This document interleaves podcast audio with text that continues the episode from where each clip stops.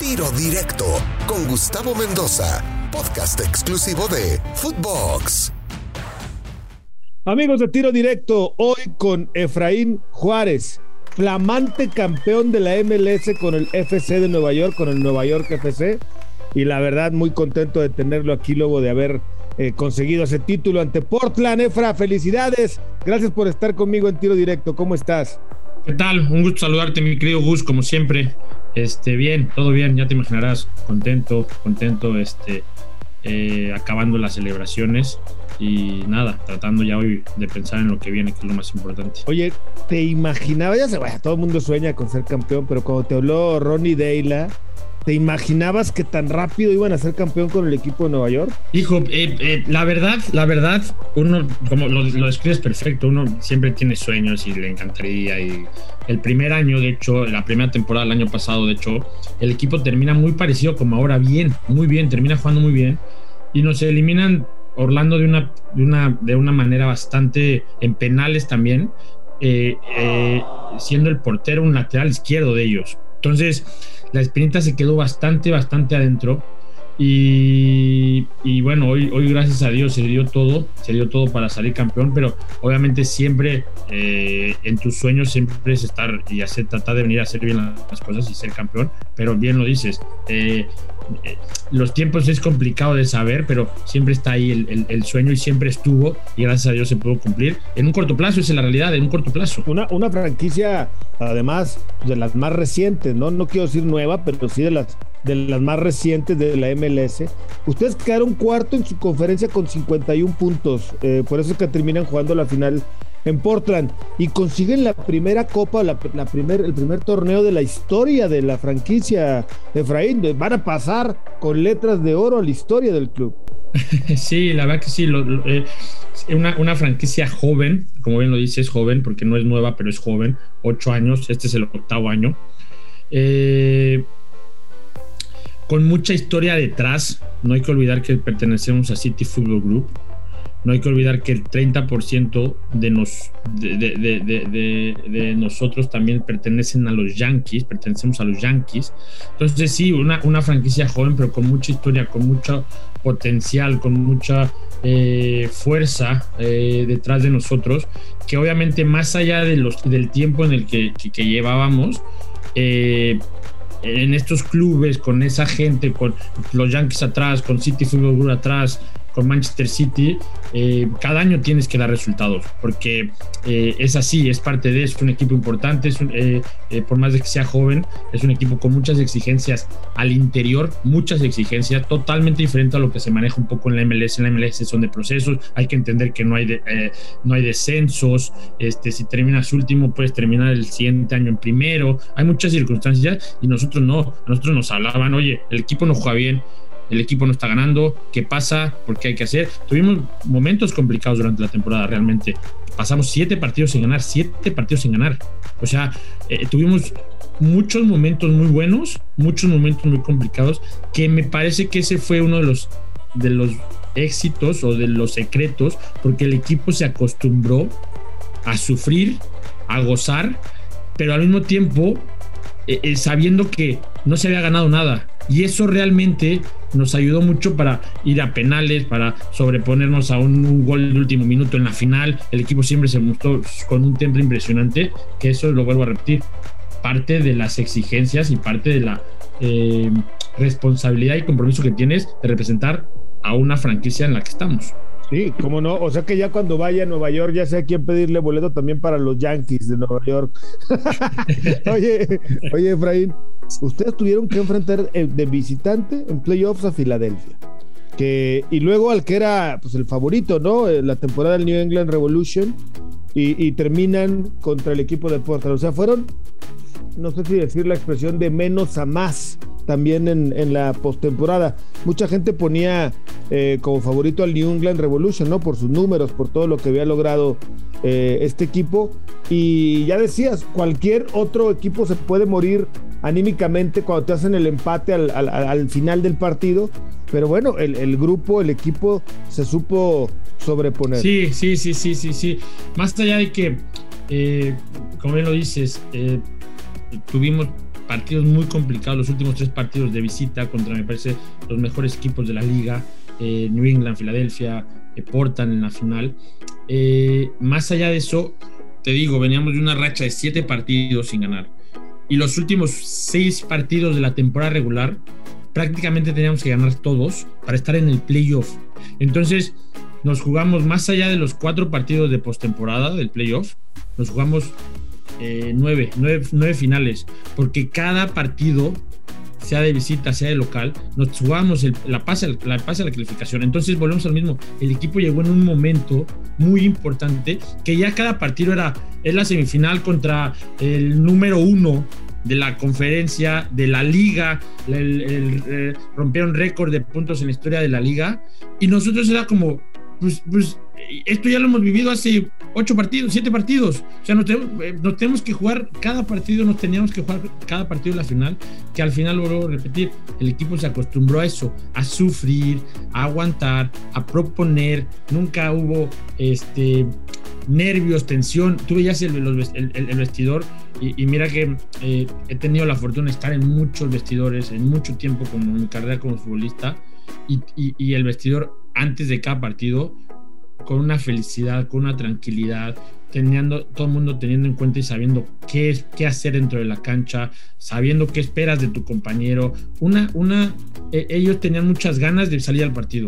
Más allá de que, hijo, nos enfrentamos a New England, que es el mejor, o nos vamos a Portland de visita en una cancha complicadísima, sintética, súper tranquilo, que eso realmente a nosotros nos daba mucha eh, esperanza de poder hacer cosas importantes. Oye, Efraín, ahorita que sacas ese tema de, de la de, lo que es los diferentes vestidores, ya lo, o sea, ya ves que luego dicen que en la MLS no se vive igual que lo que se vive en México, ¿no? Eh, que, que, que, no tienen el mismo ambiente, que no prende igual. Ahora que te tocó vivir justamente un título y estar en playoffs y estar viviendo las eliminatorias y estar en el título. ¿Encuentras diferencias entre un campeonato, por ejemplo, en México con un campeonato de la MLS? No, no, no, realmente. Y, pero bueno, yo también tenemos que reconocer, eh, yo tengo que reconocer que un campeonato en la MLS es, es diferente porque no somos el, el deporte número uno del, del, país, esa es la realidad. Cada vez hay más amplitud, cada vez la gente les, se emociona y les gusta más. No es comparado con México, que, que es religión el fútbol, que es el deporte número uno, que, que la gente vive para eso, aquí no. Pero cada vez hay más gente que sigue. Pero no hay que olvidar también que nosotros o que eh, nuestro club representa una de las ciudades más importantes del mundo. Olvídate Estados Unidos, del mundo. Eh, eh, eh, un ejemplo, ¿no? si, es campeón cualquier otro equipo del MLS y prenden el edificio más emblemático con los colores, no quiero decir ninguna ciudad en particular. Aquí ayer prendían el, Empire State. De, de, azul, y luego el World Trade Center de azul, y luego el Brooklyn Beach de azul, que, más allá de todo, la gente que viene de hoy de eh, Indonesia a tomarse una foto en el Empire State venía de azul.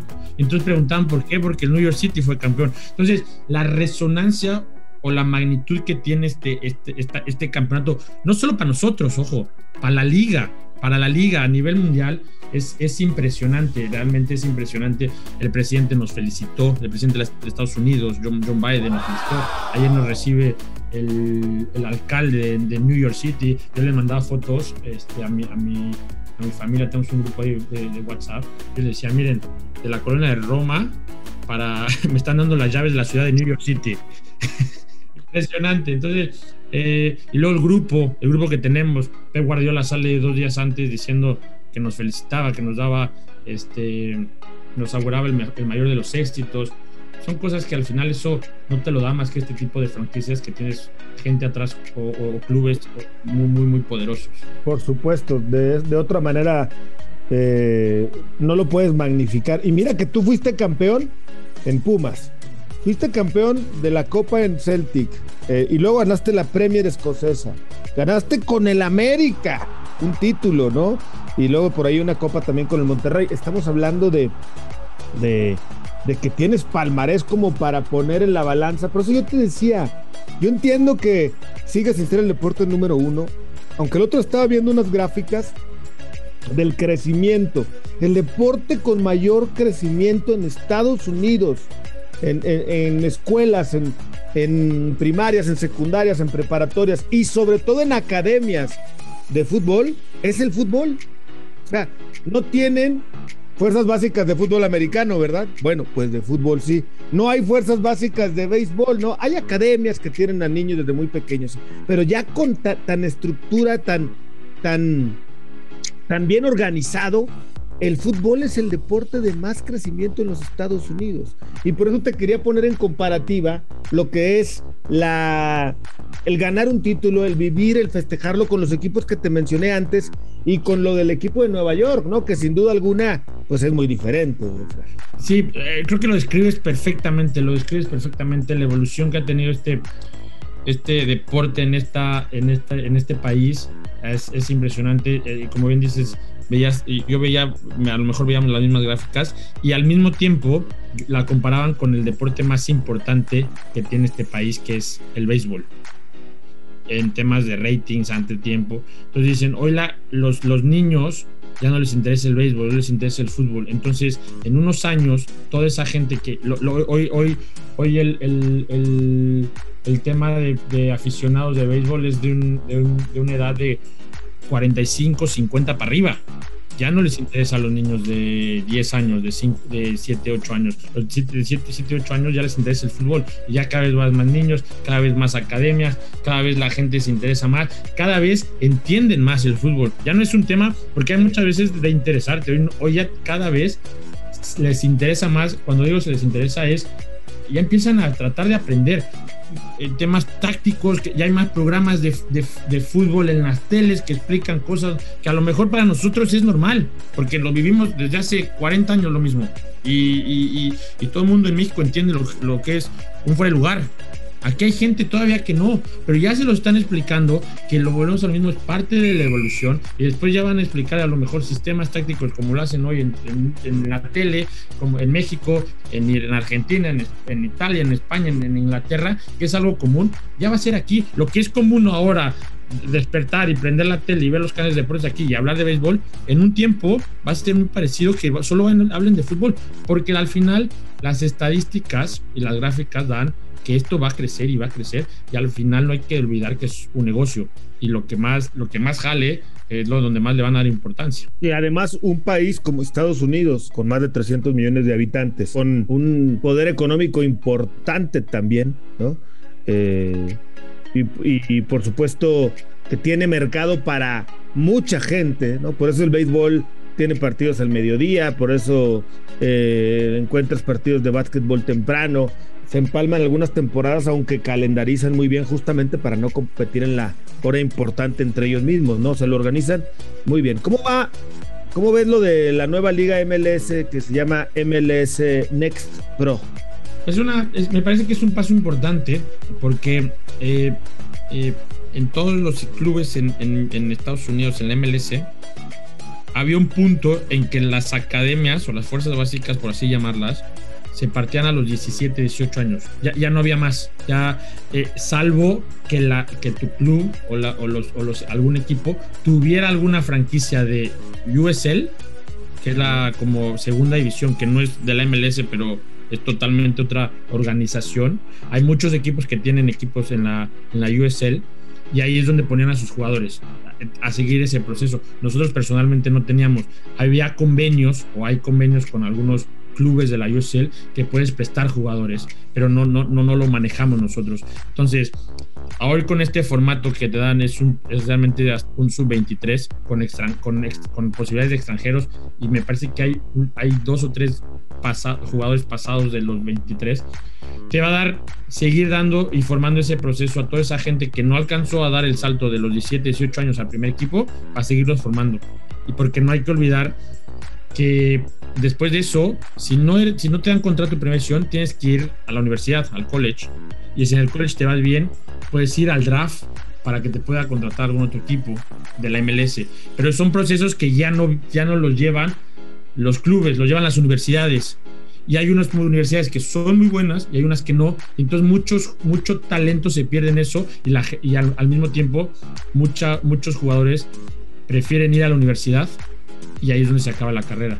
Hoy, hoy este, este, este, esta, esta nueva liga da ese proceso de que no tengan que ir directo a la universidad, que lo propio la MLS lo siga eh, dándole la oportunidad de seguirse formando y que a lo mejor a los 23 años dicen, ya no me alcanzó, nunca estuve en el primer equipo, bueno, ahora ya puedo ir a la universidad, porque no, no pasa nada. Entonces, eh, eh, se me hace muy bueno, se me hace que es parte de la evolución, parte de la infraestructura, de la estructura que están creando en fuerzas básicas eh, para poder, poder competir. Hoy se dieron cuenta el mercado, eh, no hoy, pero ya llevan cuatro o cinco años, que, que, el dinero, donde se hace el dinero es en las transferencias, los clubes se están dando cuenta que entra más pongan dinero en las fuerzas básicas, más jugadores van a salir y tienen muchas más posibilidades de poderlos vender al extranjero. Hoy con toda la globalización, con toda la amplitud que está teniendo la liga, eh, cada vez más clubes europeos están volteando a ver, y ya lo vemos con muchos casos, y la gran mayoría hoy de los seleccionados nacionales de Estados Unidos juegan en equipos en Europa. Por supuesto que sí. Hasta aquí la primera parte de la entrevista con Efraín Juárez en tiro directo. Yo soy Gustavo Mendoza. Ahora me escucha, ahora no. Tiro directo, exclusivo de Footbox.